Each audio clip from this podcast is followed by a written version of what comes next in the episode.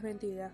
Hebreos 11 versículos 23 al 27 dice, Por la fe Moisés cuando nació fue escondido por sus padres por tres meses, porque le vieron niño hermoso y no temieron el decreto del rey.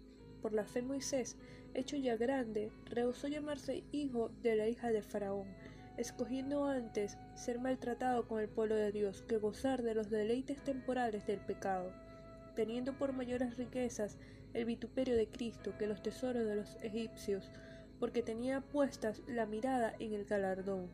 Por la fe dejó a Egipto no temiendo la ira del rey, porque se sostuvo como viendo al invisible. Los padres de Moisés eran piadosos, dispuestos a ocupar una posición a favor de Dios, escondiéndolo para evitar que muriera en manos de Faraón.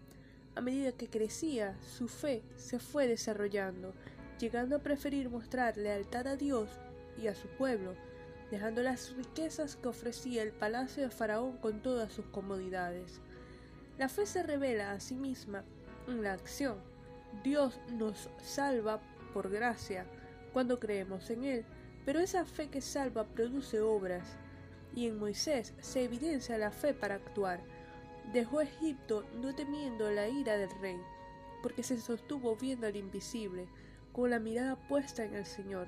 Toda su fe, confianza, esperanza estaban puestas en Dios, considerando como mayor riqueza los vituperios al igual que Cristo, rehusando ser llamado hijo de la hija del faraón, negándose a los placeres, pecados, deleites y tesoros de este mundo. Los versículos 28 y 29 dicen, Por la fe celebró la Pascua y la aspersión de la sangre, para que el que destruía a los primogénitos no los tocase a ellos. Por la fe pasaron el mar rojo, como por tierra seca, e intentando los egipcios hacer lo mismo, fueron ahogados. Por la fe podemos estar completamente seguros de la providencia de Dios, de su palabra y misericordia. La Pascua celebrada por el pueblo de Israel apuntaba al sacrificio perfecto de Cristo, y aunque no entendían cómo la sangre de un corderito en los dinteles de sus casas los libraría de la muerte física, obedecieron por la fe, y ese sacrificio era prototipo del de Cristo, el Cordero inmolado, sin mancha, sin contaminación, que se ofreció por nosotros, no porque lo merecíamos, sino por su grande amor con que nos amó. Por la sangre de Jesús derramada en la cruz recibimos la justicia imputada, su justicia imputada por la fe.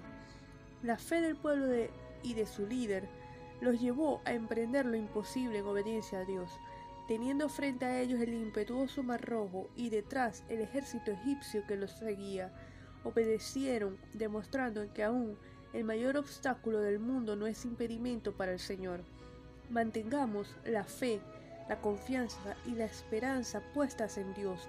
Aún en medio de las dificultades o adversidades, obedezcamos al Señor siempre porque Él obra a nuestro favor, por muy oscura o difícil que parezca la circunstancia, y aunque rujan las tempestades o las tormentas, y en medio de la pandemia, Él es nuestro socorro, el pronto auxilio en las tribulaciones, nuestro amparo. Dice su palabra en Romanos 8:28 que a los que amamos a Dios todas las cosas nos ayudan para bien. Aunque no lo entendamos, perseveremos en el Señor siempre. Vamos a orar.